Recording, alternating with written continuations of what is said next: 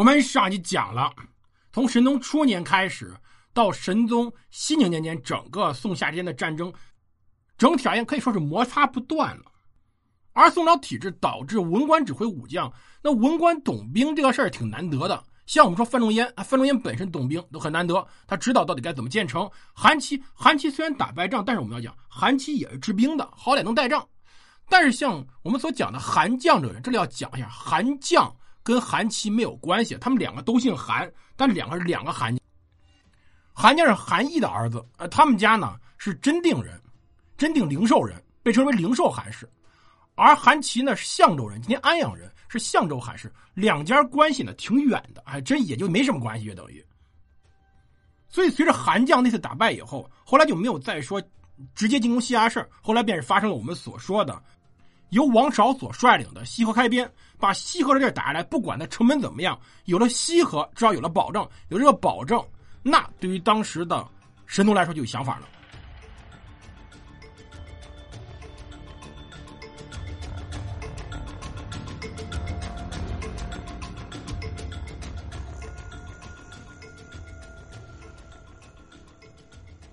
欢迎大家收听蒙头读书，大家好，我是胡蒙，这里是我们的战争史，我们来接着讲我们故事。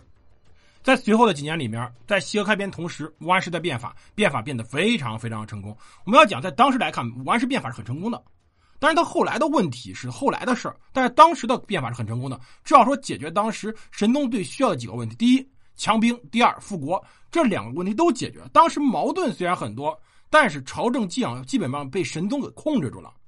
关于王氏变法协议内容，大家听我《经济危机史》里面有个贫困的北宋，里面详细讲了北宋变法的脉络，就是我自己以我自己逻辑来整理北宋变法脉络，大家可以听一听。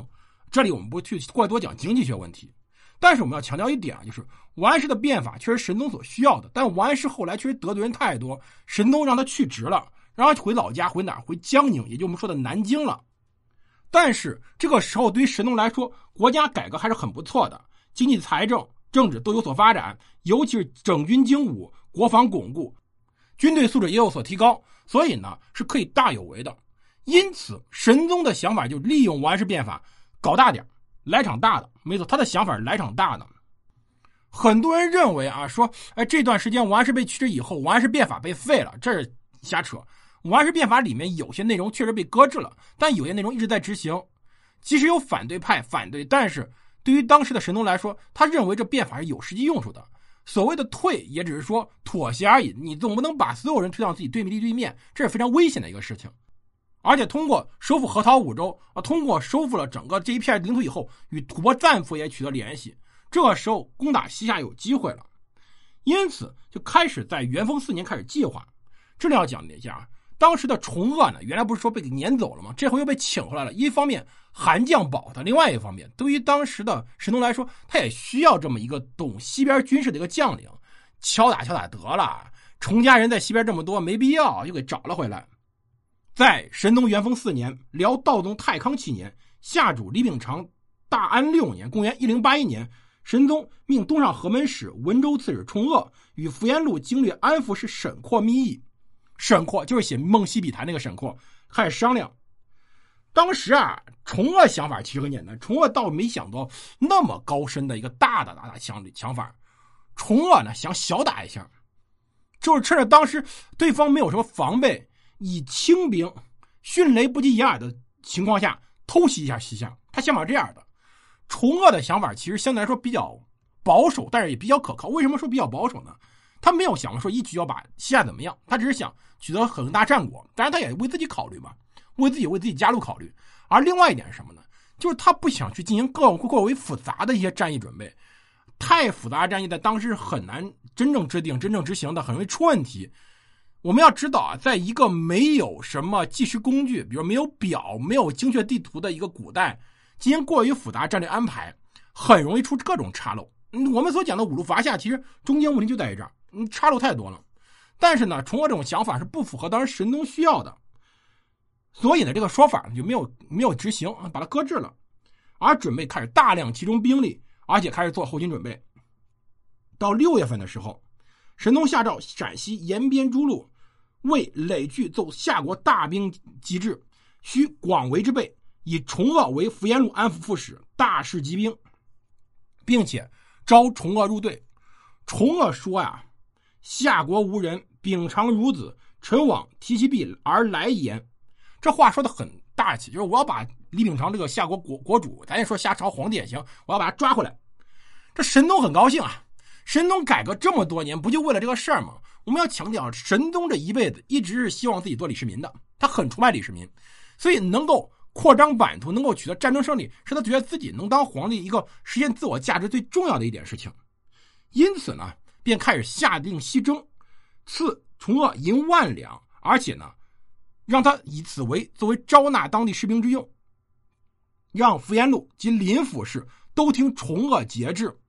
所以崇鄂的地位很高了，一个武将到这份上，他能招住福延禄，而且招住林府。林府是谁呢？林府就是佘家的军队，都听崇鄂节制。又命昭宣使果州团练入内副都之王中正同签书靖元路经略总管司公事。这个王中正，大家听啊，叫入内副都之。如果大家听过我之前讲的故事《清明月》，或者说大家看过《清明月》的电视剧的，你就知道这个入内副都之一看啊，这就不是一个正经的外朝官，这是一个宦官。宦官在整个的宋朝是很有意思的，我们后面会专门做一个小节目来讲讲宦官的事儿。就宦官在。整个宋朝是非常非常有意思一群群体，他们被管的还是相当可以的。而宦官呢，当时低级别宦官是归当时的内侍省管的，而如果内侍省管不了以后，等到他们升到一定级别，他们呢就会往外转，转到武职。哎，他们是会转武职的，就转成管武将，然后呢归枢密院管。所以王中正实际上这个时候，他一方面是皇帝家奴宦官嘛，另外一方面他也算是武将，也是归当时的枢枢密院管的，由他去签书靖元路。经略总管司公事就是由他干嘛呢？作为一个副职，在靖元路管的一个副职。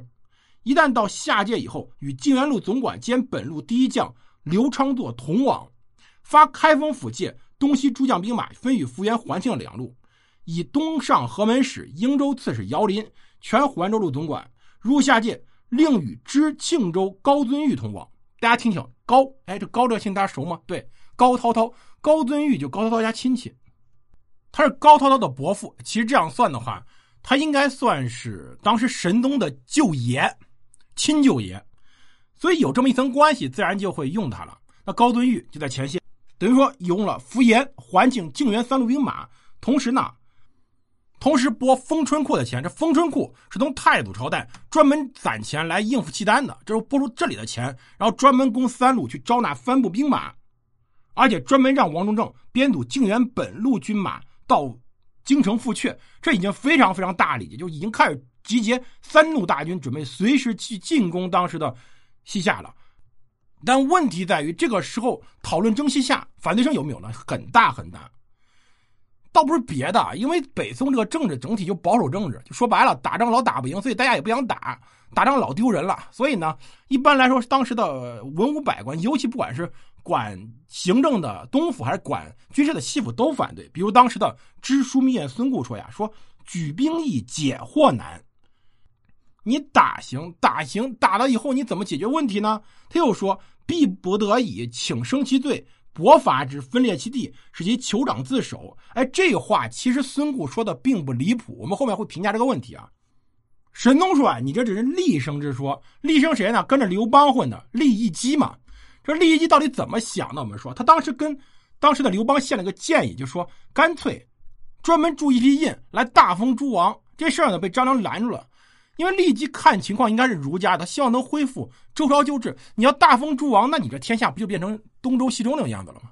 而实际上，刘邦真正成功在于他是打着一个汉的名义恢复了一个秦朝。汉跟秦是非常非常像，两个国家非常非常像，制度一脉相承。但是问题在于西北孙固的说法说的错吗？其实没说错。孙固的说法实际上是一种缓制的办法，我先把你的西夏分裂掉，容于我管，然后一步一步一步再逐渐被我给逐渐的同化掉。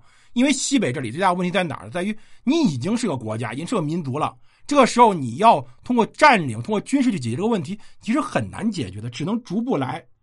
但另外有一些执政呢，比如当时的。王圭同平章事，这王圭被称之为三指相公，就是请旨、得旨、遵旨，反正上朝就是希望皇帝有什么说的，说了我知道了，知道以后我去办。他基本上没有什么主见。呃，到明清时候那些所谓的宰相，实际上那些大学士，他们基本上没主见，那是制度使然。而一般来说，像唐宋的宰相，一般想法比较多的。而除此之外，还有元将张敦等人，他们呢，就也是参知政事，都希望能够直接去渡河，攻击下京的青州，也就今天银川这里。神宗他自己的意志就更加坚定了。这孙固又问说：“那谁给陛下去打仗呢？”啊，是，然孰为陛下任此者？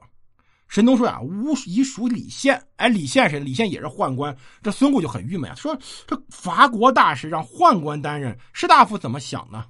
但问题在于，此时说实话啊，皇帝对士大夫也是很失望的，因为过去这几年士大夫表现吧，捣乱居多，办正事就就就少，所以皇帝宁愿用一个自己身边比较信得过的宦官，由宦官去统兵，来带领整个军队去攻取西夏，这也就是当时皇帝的小想法。但是这一就埋下了很多问题，而更重要的是，他准备五路伐夏，就准备兵分五路，这事儿算麻烦了。我们下集开始好详细讲讲这仗该怎么打。